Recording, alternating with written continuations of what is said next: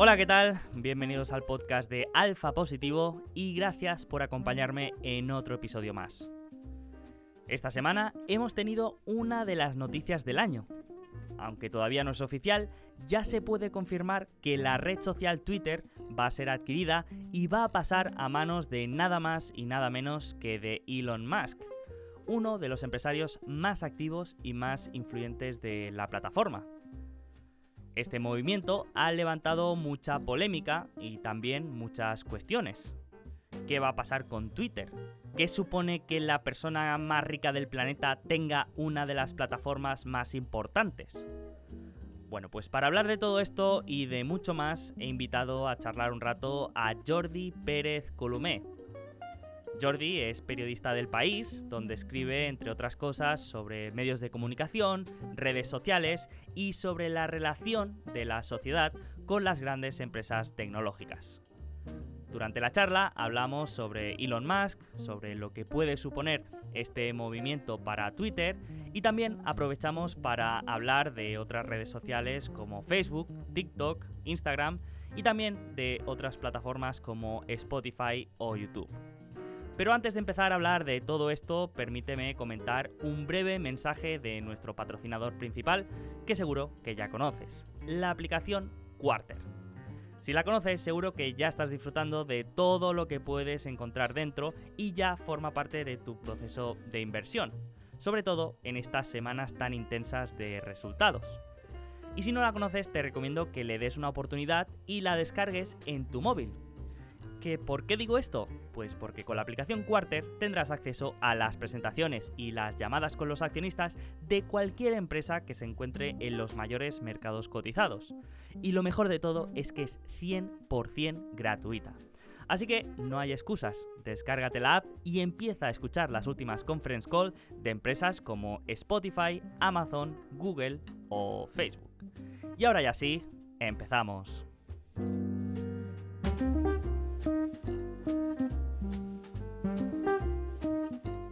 Muy buenas, Jordi. ¿Cómo va todo? ¿Cómo estás? ¿Qué tal, Sergio? Muy bien. Eh, tenía muchas ganas de hablar contigo porque, bueno, como te he comentado, aquí solemos hablar bastante de, de empresas, sobre todo desde el punto de vista más empresarial, ¿no? Valga la redundancia, pero pocas veces ponemos el punto de vista en el impacto que tiene en la sociedad, en cómo transforma la realidad de las personas y, al, final la, influencia que tienen en nuestras vidas, ¿no? Y, me gusta mucho por eso todo lo que escribes y, tu enfoque, porque mm, sobre todo en las redes sociales, ¿no? Pones mucho, mucho el foco en los problemas que, que generan, ¿no? Y nos lo pones delante pero al final siempre hay una pequeña conclusión, no sé si estarás de acuerdo, en que estas empresas y estas redes sociales acaban reflejando realmente cómo somos, ¿no? Aunque no nos guste. Sí, claro, al final somos nosotros los, usuarios, los productores, los clientes, con lo cual a pesar de que el famoso algoritmo eh, haga cosas, digamos, que nosotros no vemos porque están dentro de una caja negra y tal, al final el funcionamiento es parecido al de cosas más históricas. A mí me recuerda mucho cualquier red social, pues las portadas de revistas del corazón o, prensa amarilla del siglo XX, incluso antes, donde lo que quieren es llamar la atención, ¿no? Entonces eran periodistas profesionales que lo hacían y ahora es cualquier creador de contenido con un vídeo, con un tweet, con una foto, con cualquier tipo de cosa, ¿no? Pero es, más o menos el mismo funcionamiento. Son cosas que emocionalmente nos llaman la atención, con lo cual estamos programados para que eso eh, nos capte pues, nuestra mirada y eso es lo que las redes quieren y lo que la gente que produce ese contenido quiere, sea para monetizarlo, sea simplemente para mejorar emocionalmente con eh, mil likes en tu día o lo que sea. Eh, y entonces, pues claro, eso es evidente que juega un poco con nuestras emociones y es muy difícil desengancharte de esa, de esa droga. Se habla de la dopamina y tal, pero vamos, que al final es un, es un funcionamiento súper natural de cuando ves algo muy llamativo cuando en el, en el año 98 pasabas por delante de un kiosco, pues ahora pasa lo mismo cuando pasas por el feed de Instagram o de TikTok. Sí, sí.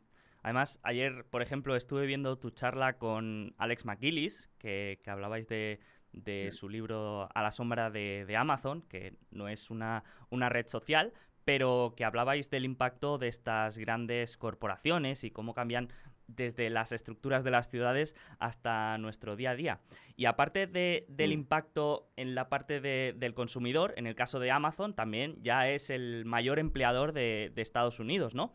Y no sé si estarás de acuerdo, pero ahora veo que, el periodismo tecnológico, no sé si podemos decir que ha ganado más relevancia porque estas compañías ya, ya forman, bueno, tienen más presencia en nuestras vidas que, hace varios años, ¿no?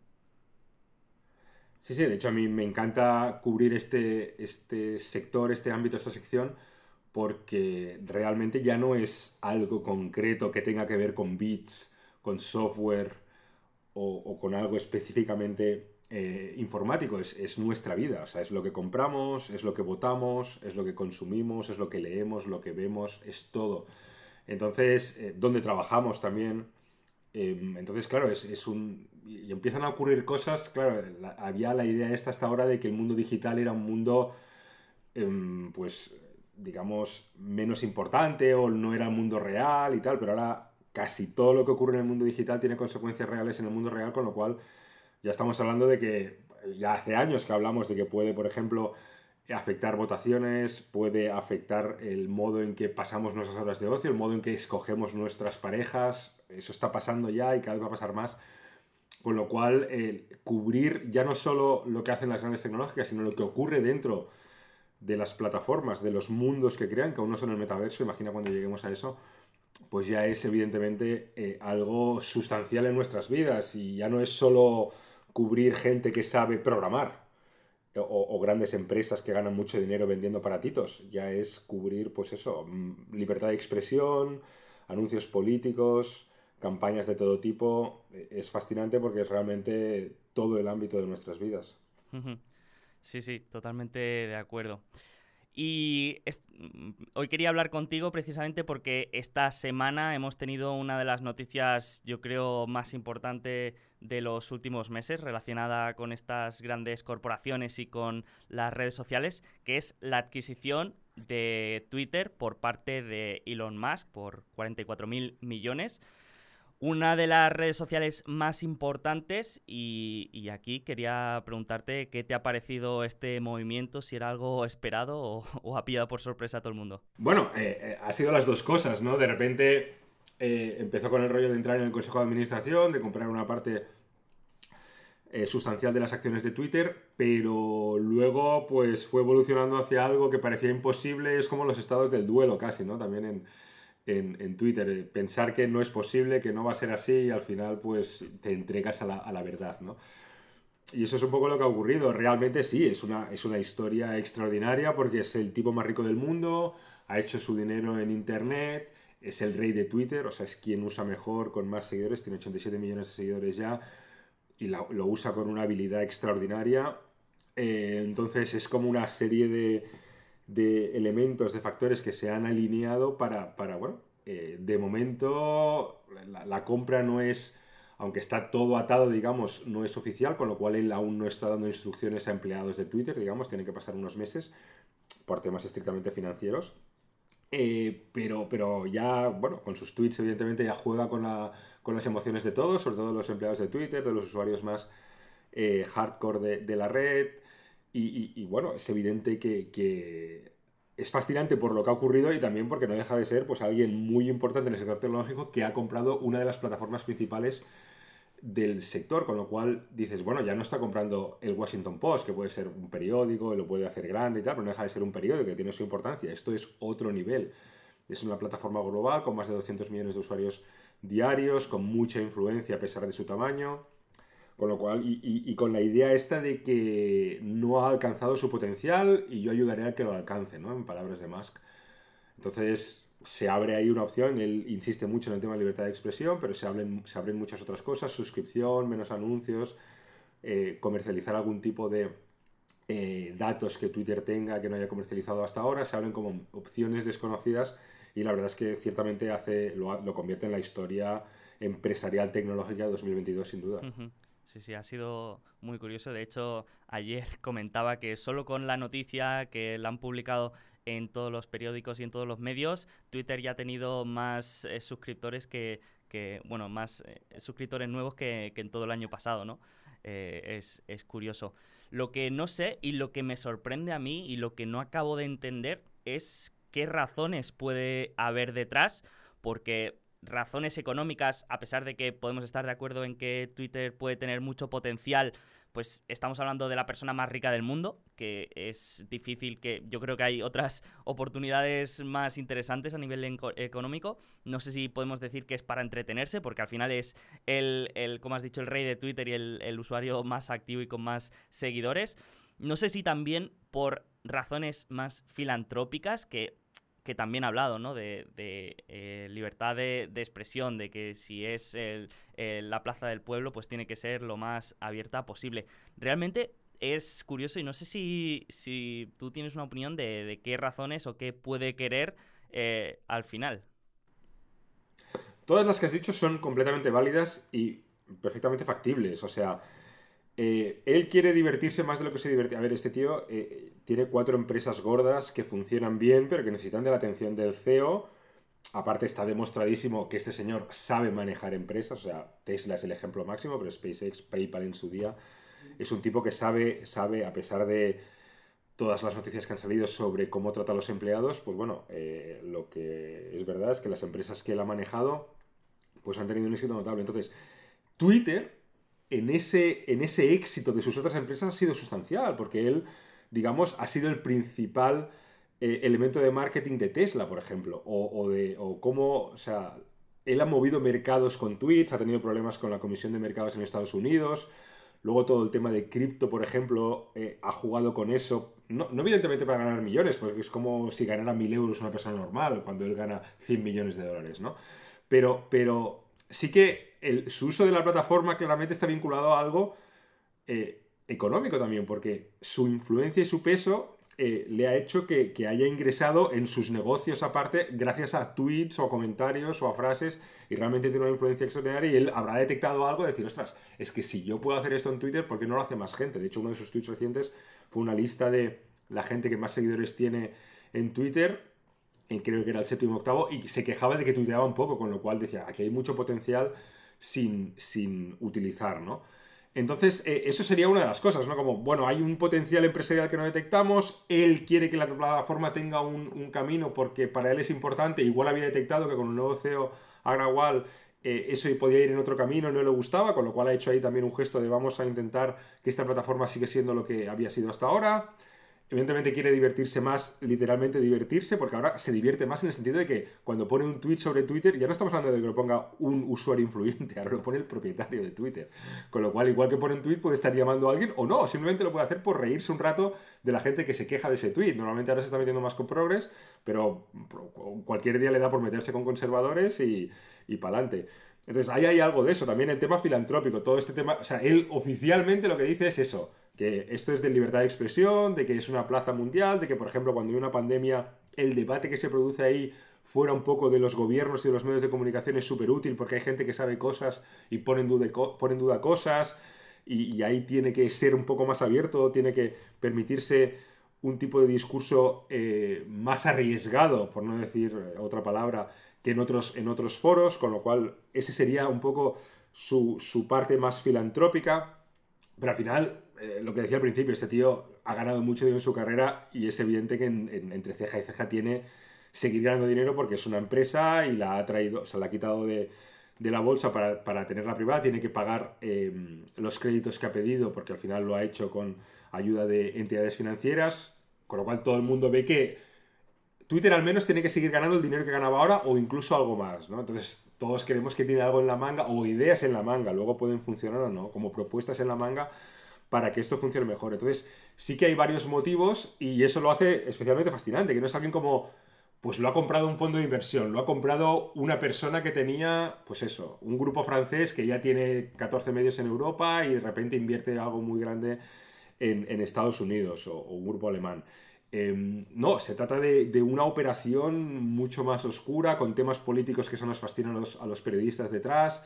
Eh, y, bueno, y aparte es divertido, o sea, memes continuos, se mete con empleados, que es una cosa que a la gente le escandaliza, con empleadas además.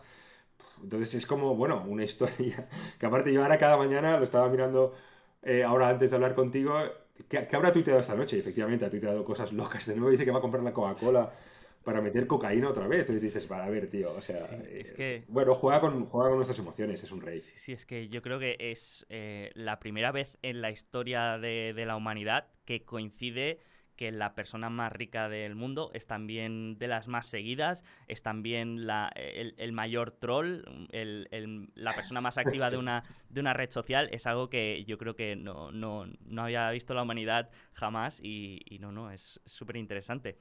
Entonces, no sé si... Claro, él, ha hablado mucho de la libertad de expresión, pero también hemos visto muchísimos casos en los que Elon Musk directamente eh, ha, hecho lo contrario, ¿no? Y ha intentado callar eh, comentarios o, a personas que, no le interesaba. Eh, y, no sé si mm, me gustaría saber tu opinión sobre esta dicotomía entre Elon Musk, héroe o, villano. No sé qué podemos decir porque mm, hay razonamientos para, para, los dos. Sí, aquí hay dos puntos de vista claros. O sea, él habla mucho de libertad de expresión y de la plaza y del ágora griega y todos nos imaginamos pues un lugar idílico donde la gente pide turno para hablar y hablan pues de algo que conocen bien y debaten sobre cómo mejorar el futuro de la ciudad. Pero es evidente que Twitter o cualquier red social hoy en día no es eso. O sea, cualquier red social tú la dejas abierta y se convierte en un nido de pedofilia, nazismo, insultos y porno, ¿no? Entonces, eh, probablemente él ha dicho que sus límites son la ley, tiene el problema de que esto es una plataforma global, los límites en India y en Alemania no son los mismos que en Estados Unidos, con lo cual es bla, bla, bla. Y luego tiene toda esta vertiente de que, bueno, muy bien la libertad de expresión para todos, pero para mí menos.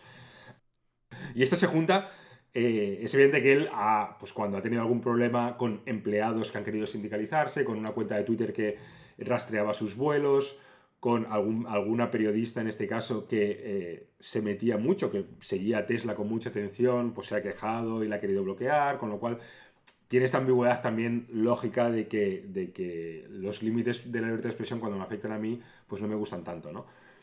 Pero es evidente que en principio, pues bueno, eh, forma parte de su troleo, ¿no? Eh, forma parte de eso, de ese carácter de un tipo que, mm, que quiere plantearse la red social así como un lugar idílico y que a él le analicen menos y tal, pero esto es como cualquier poderoso, ¿no? Evidentemente una persona más rica del mundo está acostumbrada a que le rían las gracias, con lo cual espera que eso ocurra también en Twitter. Eh, él cree que, bueno, que va, supongo que él cree, vamos, que, que va a superar eso y que va a ser el más fuerte de todos y va a aguantar todas las críticas, pero aguanta muchísimas probablemente por lo que vemos en la red. Pero luego también hay un factor que tiene que ver con la libertad de expresión, pero menos que, por ejemplo, claro, él, no deja de ser CEO y fundador de cuatro empresas que tienen intereses en lugares delicados para Twitter. O sea, puede haber ese momento en que China, por ejemplo, que es el ejemplo que más veces he visto, donde Tesla fabrica coches y vende coches, pues le pida algo sobre Twitter, que, un disidente, o sea, Twitter no funciona en China, pero China tiene intereses en Twitter porque publica continuamente información, propaganda sobre el país, el caso del origen de COVID, por ejemplo, fue un caso flagrante, o puede tener disidentes opinando sobre los uigures o lo que sea. Entonces pueden querer cosas y pueden amenazarle con o nos das esta información o nos bloqueas esta o no nos bloqueas esta eh, o te ponemos, y te ponemos problemas con Tesla eh, aquí en el país, ¿no? Entonces, claro, ahí tiene un, flanco débil más que veremos también como... Esto, de hecho, Bezos lo tuiteó el día que se supo de decir, bueno, me gustaría ver cómo afronta este señor cuando tenga un conflicto de intereses con China. Probablemente lo tenga pensado, probablemente lo gestione, pues como lo ha gestionado Apple hasta ahora otras empresas, como intentando navegar entre dos aguas, pero, pero evidentemente no son nada fácil y, y vamos a ver esas contradicciones que también forman parte del juego y estas son las que ponen más en un brete a, a Musk. Sí, sí, eh, esto es lo que, lo que me ha sorprendido a mí, ¿no? Eh, teniendo esta narrativa que has construido a tu alrededor de persona que quiere de alguna manera salvar la humanidad y, ayudar a, un mundo más eficiente e incluso con el turismo interespacial, que después mm, te metas en, en, este asunto que puede ser más un foco de problemas que, no de lo que puedes llegar a ganar, que ya ganabas muchísimo, como has dicho que era la principal pieza de marketing de sus empresas, pues es algo que, no me ha cuadrado mucho. Y además después mm, hemos estado hablando ah, de libertad de, de expresión, esto es un término por supuesto muy ambiguo, pero no sé si tú crees que, Twitter precisamente era una red social con, problemas en cuanto, en cuanto a la libertad de expresión. Porque yo tampoco he encontrado obviamente tiene sus problemas y no sé si el, único caso más mm, famoso es el de Donald Trump, pero tampoco se conocen ejemplos o casos de censura implícita, ¿no? Bueno, esto lo dices tú, pero probablemente hay ahora montones de conservadores pidiéndole a más cabezas de empleados de Twitter, que despida a la gente más progre de dentro. Al final son decisiones casi puntuales, ¿no? O sea, sí que ha habido, aparte, Trump es evidentemente el ejemplo que lo, que lo bloquearon por incitación a violencia vinculado al, asalto del Capitolio del 6 de enero, pero hay otras cuentas de, de políticos conservadores o de líderes conservadores en Estados Unidos que también han sido bloqueadas. Alex Jones sería un caso previo también mm. por, por, realmente tweets eh, salvajes, que podría considerarse salvajes, pero claro, eh, también ahí tendrá, una de las cosas graciosas es, vale, Trump vuelve hipotéticamente, que tampoco está claro, porque Trump ha dicho que tiene ya su red social y no quiere volver, pero luego hay gente que se ha pasado más pueblos que Trump. Eh, entonces, igual pones la línea en algún lugar. Entonces, claro, esa línea roja va a seguir extendiéndose hasta gente que bromea con el nazismo o con el antisemitismo. Eh, o con el racismo. Entonces, eh, probablemente él diga, no, es que esto es ilegal y tal, pero va a haber gente quejándose en algún punto.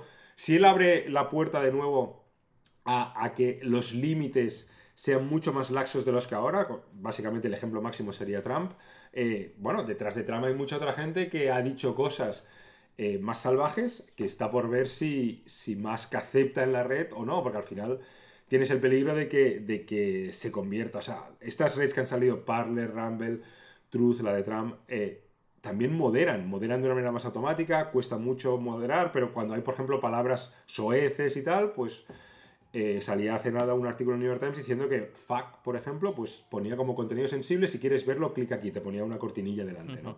Con lo cual era una moderación, una moderación suave, no censuraba, pero te avisaba solo de una palabra que dices, bueno, eh, pues es claro, a partir de ahí imagínate la, pendiente que hay. Es que esto siempre es caso por caso. El problema de estas cosas es cuando hablamos en abstracto es muy fácil, todo es muy bonito. Vamos a pensar siempre que la libertad de expresión es buena, que la gente diga lo que piensa es bueno. Sí, eso está claro, nadie va a decirte que no a eso. Pero claro, luego llega un nazi a decir que hay que matar a los judíos, ¿qué haces ahí? O, por ejemplo, ya, no, ya en un caso extremo, tú dices, bueno, hay que matar a Putin. Y dices, bueno, hay que matar a Putin. Dices, esto puede ser como libertad, entraría dentro. Entonces, hay que matar a Putin y pones una foto con la diana en la cabeza. dices, hostia, esto es un paso más. Hay que matar a Putin y pones la dirección donde vive, tal, no sé qué. Y esto aún que dices, bueno, es un tío muy famoso que mucha gente deseará su muerte o lo que sea, pero esto ya lo podéis. Ahora, vale, no es Putin, es una persona, un empleado de Twitter. O es tu exnovia, o es tal. Es imposible, limitar eso caso por caso. Ya dijo eh, más que lo que dijo. Yo no estaré, evidentemente viendo lo que ocurre con cada tweet, pero las grandes decisiones las tomará él. Y si él abre un poco la espita de estas cosas, igualmente tendrá que cerrarla en algún momento o, digamos, ajustarla. Y ese es uno de los grandes dramas que, claro, que es, lo que no hablamos cuando hablamos de estas cosas. No todo el mundo sí, libertad de expresión, que básicamente es conservadores que se han quejado de que tú tienes una plataforma progre, que les abran un poco más la puerta. Eso puede ocurrir. Hasta qué punto y tal, pues bueno, se verá ya caso por caso y probablemente veremos polémicas y debates sin fin en los próximos meses. Sí, sí, eso, eso seguro. Por eso, por eso estoy seguro, por eso defiendo que, que esto ha sido más un foco de, problemas que de beneficios que, que le pueda traer. Pero también hemos visto que otros grandes magnates y otras personas ricas también, como has comentado, Jeff Bezos comprando el Washington eh, Journal, Bernard Arnault con el Lagarde Group. No sé por qué crees que, a estas personas tan influyentes les puede interesar eh, tener estos medios de, comunicación. Tu, tu, profecía puede ser tan buena como la mía. Básicamente dices influencia y poder, ¿no? O sea, esto te abre puertas de todas partes. O sea, de repente, tener el Washington Post, que es el segundo o tercer periódico más influyente del mundo, pues es algo que te llena, pues quizá, no sé, el ego, te da influencia. O sea, evidentemente, Bezos es suficientemente listo en el caso del, post de, mm, para, para saber que no tienes que meterte en el día a día. Pero también los periodistas del Post son suficientemente listos como para saber que si Bezos compra la casa más rica, la casa más cara de Washington, igual cubrir eso como si fuera Donald Trump no es lo mejor, o igual no lo hacen, o igual. Esas, esas cosas que no son censura, pero hay como una cierta.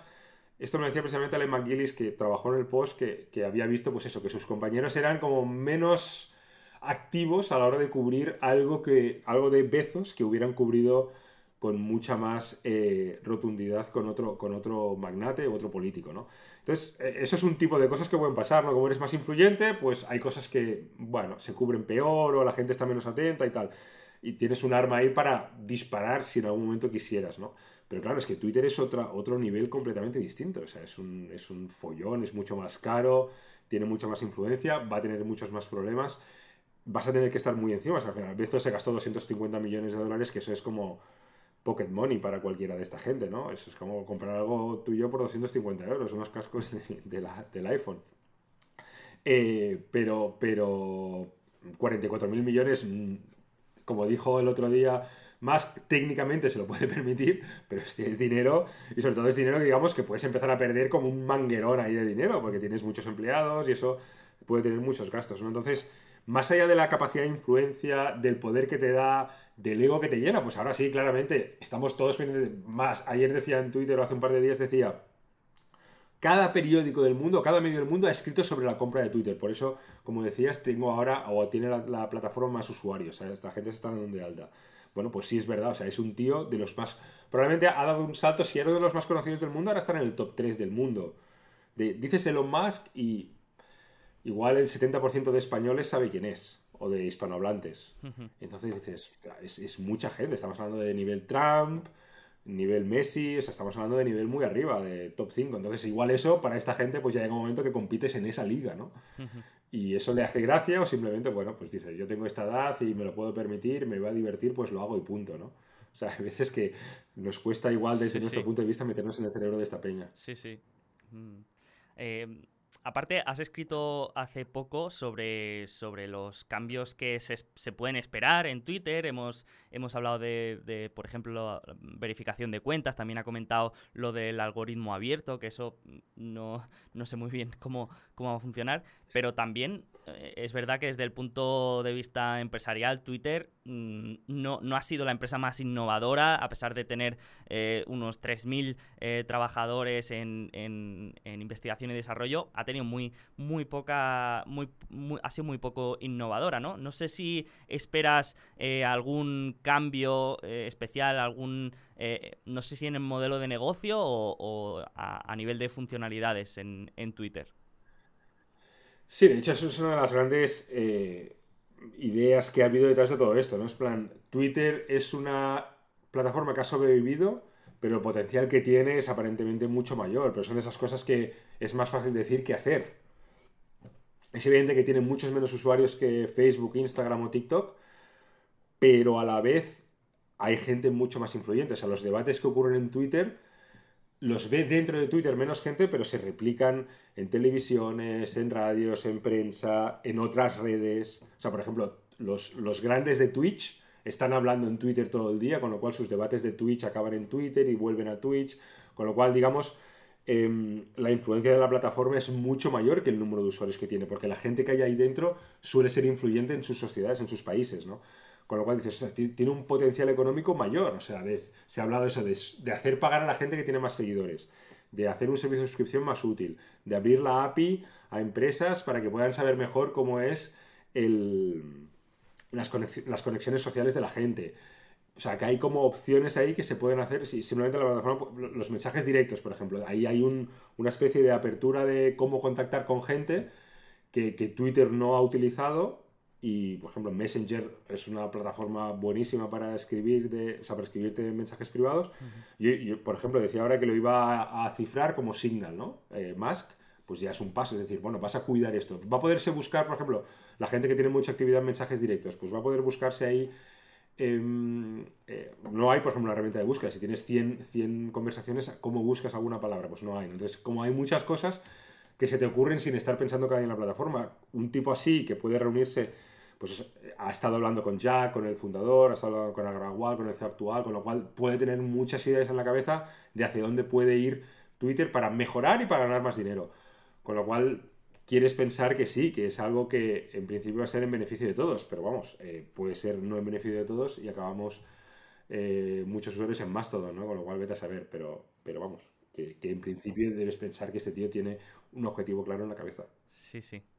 Genial, genial. Pues a ver cómo se desarrolla todo esto y, esperemos que podamos seguir en Twitter y no, no tengamos que migrar a, a la red social de Trump. Perfecto. Perfecto. Pues quería aprovechar también que, estamos aquí y que pues cubres bastante todas las, noticias y los movimientos de otras redes sociales para hacer un poco un, análisis de las, de las principales para ver cómo las ves a, día de hoy y, y un poco para, para saber si nos puedes dar luz sobre cómo pueden evolucionar a futuro. Y quería empezar por Facebook, que, también es una de, una de las redes sociales de las que más sueles escribir. Y en uno de, tus últimos artículos comentas que Facebook ha tenido como dos hitos temporales, uno en las revueltas árabes en 2011 y otro después de las elecciones de Donald Trump y el Brexit en, en 2016, y comentas que la guerra de Ucrania, la, que estamos, la invasión que estamos viviendo, también puede suponer un antes y un después, ¿no? Sí, o sea, había como la idea esta de que nace en 2004-2005, en 2011 Facebook es la cabeza de las redes sociales que ayudan, digamos, a fomentar la comunicación y la coordinación en las revueltas árabes, con lo cual dices, bueno, es una fuerza por la democracia, la gente de repente puede comunicarse eh, al margen de los gobiernos o al margen de, en, países donde el gobierno controla los medios de comunicación, pues pueden saber qué piensa otra gente, con lo cual es bueno para todos. Eso se vuelve en su contra en 2016, cuando de repente un grupo de políticos usa eso. Está el caso de Cambridge Analytica, que probablemente se exageró mucho su, su alcance, pero es como utilizan eso en beneficio propio para lo que mucha gente consideró algo que perjudica a sus sociedades, Brexit y Trump y la elección de Trump y tal. Y ahora, pues eso, cinco o seis años después, de nuevo hay como un momento donde volvemos a poner eh, las redes en, cuarentena en el sentido de, bueno, ¿y si su influencia es grande o extraordinaria, pero a la vez no es decisiva? Porque en Ucrania, por ejemplo, se está viendo que ambos bandos, o sea, los rusos era como, wow, ahora vas a ver, los rusos han invadido Ucrania y van a llenar de, desinformación las redes y van a influir nuestras cabezas y tal. Dices, no, bueno, o sea, los ucranianos lo están utilizando igual de bien y la gente no es tan tonta. O sea, tú puedes creer que Putin eh, te cae bien porque es el heredero de la Unión Soviética y va contra Estados Unidos y tal, pero luego te crees lo que te crees. O sea, al final, bueno, puedes sí, lo que, la información que se se da en redes, pues no la da el New York Times, entonces tú puedes creerte que un ataque que ha matado muchas vidas lo ha hecho Ucrania y no Rusia, aunque toda la evidencia va, en, dirección contraria, pero al final no son las propias redes las responsables de eso, al final, pues eso, los medios de comunicación hemos cometido históricamente muchos errores y al final, como decimos al principio, esto es una sociedad humana y los humanos somos los que estamos detrás de todo esto. Entonces habría como ahí una especie de alineación donde para mí podían dejar de ser como responsables de lo mejor y de lo peor, que era lo que habían sido hasta ahora, ¿no? Y pasar a ser una especie de, bueno, de lugares no neutrales, pero de lugares donde, de otro lugar, igual que plataformas de streaming o, los mismos medios, donde la sociedad se lee a sí misma y ve lo que ocurre, ¿no? Entonces, ese era el momento actual donde dices, bueno, eh, igual las redes dejan de ser simplemente el punching ball de, todo y bueno, ahora puede pasar también con lo demás, ¿no? Decir, bueno, ahora ya pues este tío va a hacer algo diferente con las redes y de repente estamos como en una etapa nueva, ya no son como un lugar infantil donde todo era bueno, un lugar adolescente donde todo era malo, ahora ya es un lugar más maduro donde ocurren cosas igual que ocurren en los periódicos, que nos podemos quejar, podemos enfadarnos con un periódico, con una tele, con un programa, con un podcast, pero, pero al final hay diversión, o sea, diversión quiere decir diversidad, hay, hay eh, muchas opciones y cada cual, pues bueno, al final es, capaz de, crearse su propia visión también con eso, ¿no? Entonces, eh, pero está por ver, está por ver un poco de dónde nos llevará todo esto, pero es probable que con los años y con las generaciones vayamos asentando esto dentro de nuestra manera de ver el mundo. Sí, me ha parecido curioso, sobre todo eh, con, el tema de, Ucrania, cómo casi se, se han utilizado las redes como arma estratégica, ¿no? Y cómo hemos visto al presidente de, Ucrania grabándose vídeos, eh, publicando, y cómo ha conseguido mm, poner digamos, al público en general de, de, su lado y cómo eso puede influir también en que aquí en España, por ejemplo, estemos a favor de que nuestro, nuestros políticos envíen armas, ¿no? Y eso al final tiene, tiene un impacto directo en, en la estrategia de, de, la guerra. Sí, sí, muy, muy curioso. Total, sí, sí, además es eso. O sea, es difícil decir que las redes, por permitir los vídeos del presidente ucraniano, están a favor de Ucrania y por permitir. Aunque también hay que decir eso, que las redes son conscientes de su papel y, por ejemplo, pues YouTube no permite que los políticos rusos pues pueden decir lo que quieran en su plataforma y bloquea. O sea, que están como mucho más al loro también, que eso es una de las cosas estas de Musk, de que la libertad de expresión y todos estos rollos. Eh, bueno, están mucho más al loro de que la desinformación pueda circular libremente por la, por la plataforma, con lo cual son más activas y son más, más conscientes de sus ventajas y de sus límites, con lo cual ahí pues sí, eh, es un debate de nuestra era, pero es un debate más complejo y mucho más, digamos, poliédrico e interesante del que había hasta ahora, que era como, son buenas, son malas, no, bueno, son las dos cosas probablemente. Sí, sí. Otro, otro debate también muy interesante con, Facebook es el tema de, la polarización, ¿no? Y, y, es que estas redes sociales se encuentran en un equilibrio difícil entre el tenemos que monetizar, tenemos que ser más rentables, pero a la vez tampoco queremos que, o, bueno, o no queremos que parezca que, esto sea, que esto suponga un impacto negativo para la sociedad, ¿no? Entonces, al final, el, contenido que más eh, enganche genera y más adicción, sobre todo en Facebook, es esta polarización y estos, este contenido más, más emotivo. Entonces, no sé mm, cómo, mm, obviamente tiene difícil solución, pero no sé cómo se puede solucionar este problema de, la polarización y, a la vez mm, mantener una red social rentable. Ese lo hablábamos al principio, o sea, es, el debate de nunca acabar. O sea, cuando tú pones en portada como medio de comunicación algo emocionalmente muy cargado, mucha gente se queja, pero todos vamos a mirar. Y esto es lo que han, han convertido en modelo de negocio las redes sociales. O sea, TikTok, por ejemplo, para hablar de otra, es decir, tú pones ahí el feed y si por poco que estés un poco cansado, un poco despistado, estás una hora y media porque todo es interesante. Te pone cosas como bueno, te hacen reír, te, llaman la atención, son emocionalmente tal. Entonces, claro, la polarización es una de ellas, ¿no? Tú eres, por no hablar de política, tú eres de un equipo de fútbol o de otro, y cuando te ponen contenido que elogia a tu equipo o critica al otro, sea por los árbitros, sea por con jugadores malos, sea con jugadores y ha insultado a otro o lo que sea, pues estás como encantado de ver eso.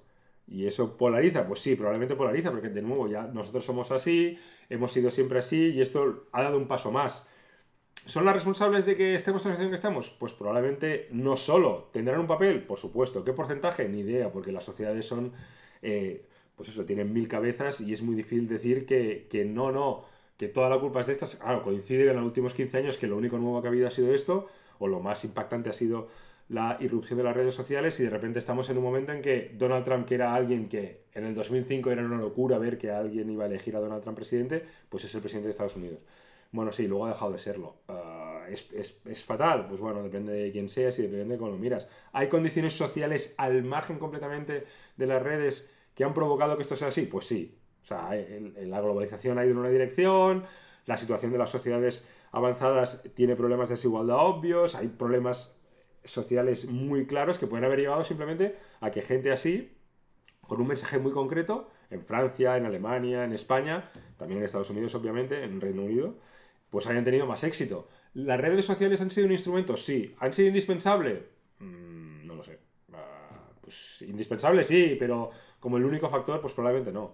Entonces, es ahí un poco donde todo este debate todas estas piezas se juntan y hacen que sea mucho más fácil eh, hacer tweets con grandes eh, declaraciones que comentarlo como estamos haciendo tú y yo ahora aquí en un podcast largo, decir, es que todo es mucho más complejo. Bueno, pues es que es así. Sí, sí. La verdad es que es un tema muy complejo y, te quería también proponer otro, otra pregunta también igual o más de compleja, que es sobre el impacto que puede suponer esto digamos, en las generaciones que ya han nacido en las redes sociales, porque nosotros, digamos que eh, hemos nacido en otro momento y las, las, redes sociales se han introducido en nuestras vidas, pero tenemos otra generación que ya ha nacido con las redes sociales. Y tenemos, por ejemplo, TikTok, que has comentado que es el invento del diablo porque no puedes parar de, de hacer scrolling y eso pues al final moldea un poco tu cerebro para, para mm, modificar tu capacidad de, atención. Después tenemos Instagram, que el propio Facebook también ha, admitido que, afecta a, los jóvenes ¿no? en, su, en, su, en su día a día y que bueno, no sé cómo, que, era tóxico, ¿no? Para las adolescentes.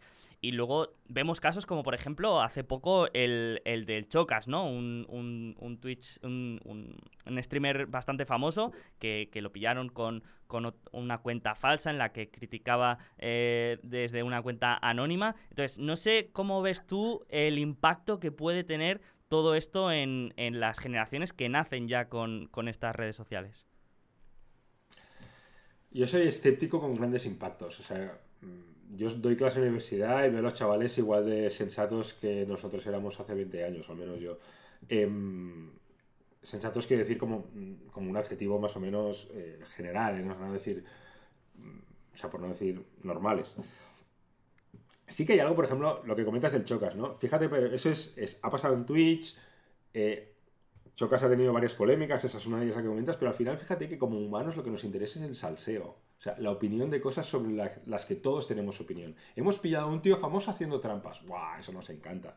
Y vamos a hablar y tal. Lo que pasa es que en lugar de hablar en Sálvame, en Telecinco, pues hablamos en Twitter o, miramos eh, streams de, de streamers en Twitch que, comentan eso y lo recomentan y lo suben luego a YouTube y luego un clip en, Instagram o en TikTok y está todo mezclado, ¿no? Pero nos encanta lo mismo, nos encanta el salseo, nos encanta que un streamer se haya liado con otro o que uno se haya peleado con otro, si ellos lo saben perfectamente, cuando hacen, por ejemplo, crean el juego del calamar en Minecraft, pues al final es eso, es chavales que tú admiras o que te gusta tal, que les ves en otro tipo de actividad, comentando, haciendo tal, y es como ver a un futbolista saliendo de ahí, del fútbol, o sea, utilizando su fama para otras cosas, ¿no? Y es lo que ha hecho históricamente, pues las revistas del corazón y tal, que de repente un tenista se casa con una modelo y la gente nos interesa eso y lo hacemos. Evidentemente es a otro nivel, otro tipo de gente, con una transparencia mucho mayor, que lo hace más guay. Con lo cual, eh, pues eso, pero eh, sí que yo separaría un poco, por ejemplo, el caso que comentabas de Instagram, donde no es tanto la propia plataforma como cómo te puede afectar el hecho de que seas menos famosa en Instagram o tengas menos likes, que es un poco las adolescentes, que es lo que descubrieron ellos, eh, en tu vida emocional, ¿no? Es decir, antes todos hemos pasado por el instituto y sabes que ser famoso o no, que tus compañeros se ríen de ti o no, puede afectarte bastante en tu vida cotidiana, o sea, puede afectar bastante tu vida emocional. Que eso haya salido de la propia clase, de, la propia, del propio, de los propios pasillos del instituto a una red social, pues complica más la vida emocional de chavales jóvenes. Evidentemente muchos lo llevarán bien y les dará completamente igual, como pasaba cuando nosotros teníamos 15 años, y hay otros que lo llevarán peor.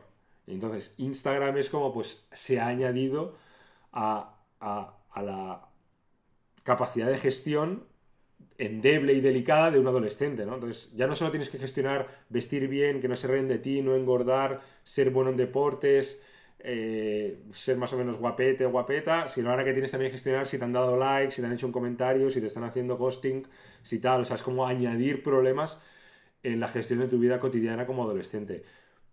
Evidentemente es complicado y es algo que quiero pensar que, Instagram está pues intentando limitar, intentando que la gente tenga, sea más consciente, intentando ocultar algunas herramientas para que no sea tan claro si eres o no famoso en Instagram y tal a los 16 años.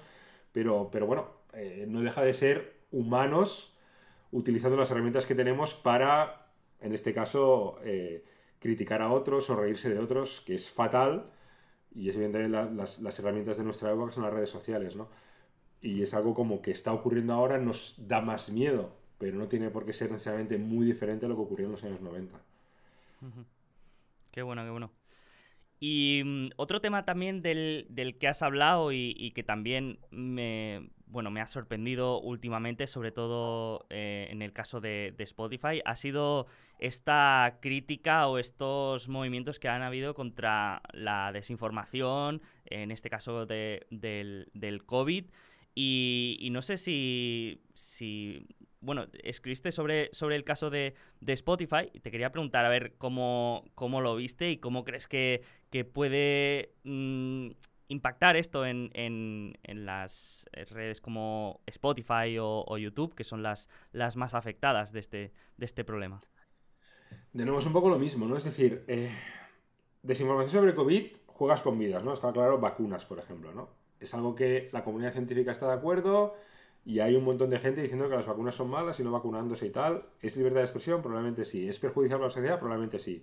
¿Dónde pones el límite? ¿Sois empresas privadas? Pues igual que un periódico, la directora decide. Pero, por ejemplo, eso sería como la parte mala, pero luego, por ejemplo, ha habido un debate fascinante en redes que se ha fomentado sobre el origen de COVID, que todo el mundo daba por hecho que era el famoso mercado de animales de Wuhan, y gracias a un debate que estaba censurado en redes y que lo hacían como por mensajes directos un grupo de gente y tal, pues de repente en primavera del año pasado se convirtió como en algo aceptable decir que había salido del laboratorio. O sea, que, era, que había pruebas suficientes como para dudar de la versión china. Y ahora estamos ahí como una duda extrema que probablemente nunca aclararemos porque sería demasiado complicado para todos aceptar la verdad, pero, pero bueno, y probablemente sea muy difícil conseguirlo. ¿no? Entonces hay como esas dos cosas que cualquier oyente ahora mismo puede decidir eh, lo complicado que es. Es decir, vale, limitas mucho la posible desinformación y haces que más gente se vacune porque oigan menos cosas raras y tal, y al final, pues bueno, vacunarse está bien, de repente COVID ha, bajado su incidencia y todos vivimos un poco más tranquilos, o censuramos mucho y nunca sabemos, nunca hubiéramos podido saber que realmente hay pruebas no concluyentes, pero reales, de que el, el leak del laboratorio es algo que puede haber ocurrido y que tiene mucho sentido y que había gente trabajando con murciélagos en cuevas y que había una especie de, de hilo que conducía desde eh, pruebas del laboratorio a, de hipotético hilo a el, primer virus, ¿no? El primer coronavirus fuera en, el aire, fuera del laboratorio. Entonces dices, bueno, eh, ¿cuál de las dos cosas eh, valoras más como plataforma, como sociedad, como usuario? ¿Valoras a Joe Rogan, que es este tipo este podcaster en, Spotify, que, es el, cuñado por excelencia, que pregunta cualquier cosa que se le pasa por la cabeza, que lo mira en Google y dice eso, y, pues eso, no, yo digo que los, que los adolescentes de 18 no deben vacunarse porque lo primero que le pasa por la cabeza sin tener ningún conocimiento y tal, y que, bueno, comentándolo con alguien que más o menos sabe o que no, tampoco sabe, pueden decir ahí cualquier locura y de repente lo están escuchando un millón de adolescentes que pasan a no querer o a dudar de la vacunación. Que también eso es dudoso, ¿no? Dices, porque le diga a este pavo yo voy a dejar de vacunarme porque tal, bueno, puede ser, pero ¿qué porcentaje de gente es eso? ¿O qué porcentaje de gente ya estaba previamente predispuesta a pensar que las vacunas eran malas o buenas y eso te influye o no te influye, ¿no? Entonces es que es todo un caldo, un cocido tan grande de cosas que dices, no, no, claro, es que Joe Rogan tiene la culpa de todo. Bueno, pues igual tiene culpa de algo, seguramente sí. Pero ya la gente que escucha a Rogan, pues igual ya está más predispuesta a eso, o simplemente le escuchan porque les gusta, y, y él tiene también, van, van, van invitados a hablar de todo tipo de cosas allí, con lo cual también puedes estar, eh, puedes recibir influencias que en principio son positivas según el, mainstream de la sociedad, ¿no? Pues es un poco lo complicado, o sea, es, es como de nuevo, ¿no? Es, imposible decir, no, no, eso tiene que ser así. O yo te podría decir algo, pero sería mi opinión en contra de otra, pero prefiero decirte que es todo más complicado de lo que parece. Sí, sí, desde luego este tema es súper complejo y, no hay respuestas fáciles, pero, pero te agradezco que, te hayas pasado y, ha sido un placer charlarlo porque de verdad se nota que, que, le has dedicado mucho más tiempo y mucha más reflexión que, que yo, así que un placer Jordi, muchas gracias. Gracias, Sergio, por, invitarme. Seguiremos ahí leyendo, eh, estando atentos a los artículos ahí en el país que, recomiendo a todo el mundo. Y, y, nada, seguimos en contacto. Muchas gracias.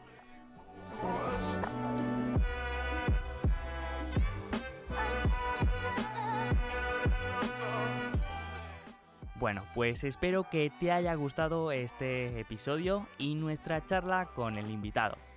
Antes de acabar, recuerda que ninguna de las empresas de las que hablamos a lo largo del episodio suponen una recomendación de inversión.